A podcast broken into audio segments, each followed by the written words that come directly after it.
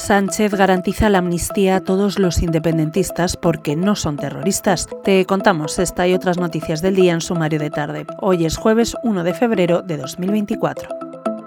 El presidente del Gobierno, Pedro Sánchez, ha defendido este jueves el texto actual sobre la amnistía porque es una ley valiente, reparadora y constitucional, ha dicho, y está convencido de que con ella serán amnistiados todos los independentistas catalanes porque no son terroristas. Con estas palabras, Sánchez se ha referido por primera vez públicamente al rechazo del Pleno del Congreso a la ley de amnistía.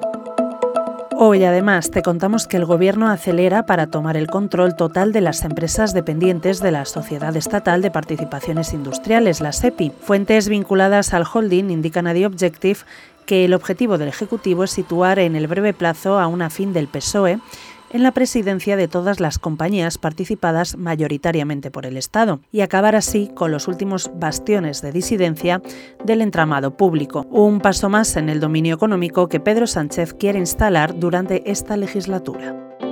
Por otro lado, este jueves el portavoz del gobierno de Israel, Eilon Levy, ha reaccionado a la ayuda aportada por España a la Agencia de Naciones Unidas para los Refugiados Palestinos en Oriente Próximo. Jamás os agradece por vuestro dinero, ha escrito en castellano en su cuenta de la red social X. Es la reacción tras conocerse que el gobierno español mantiene la ayuda de 10 millones de euros para la Agencia Palestina de la ONU.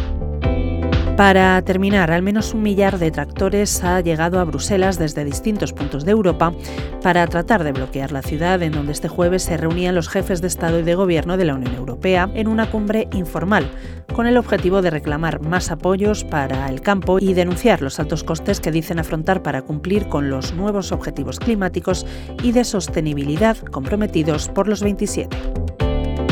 Lo dejamos aquí por hoy. Recuerda que tienes estas y otras muchas noticias siempre en abierto en theobjective.com. Volvemos mañana.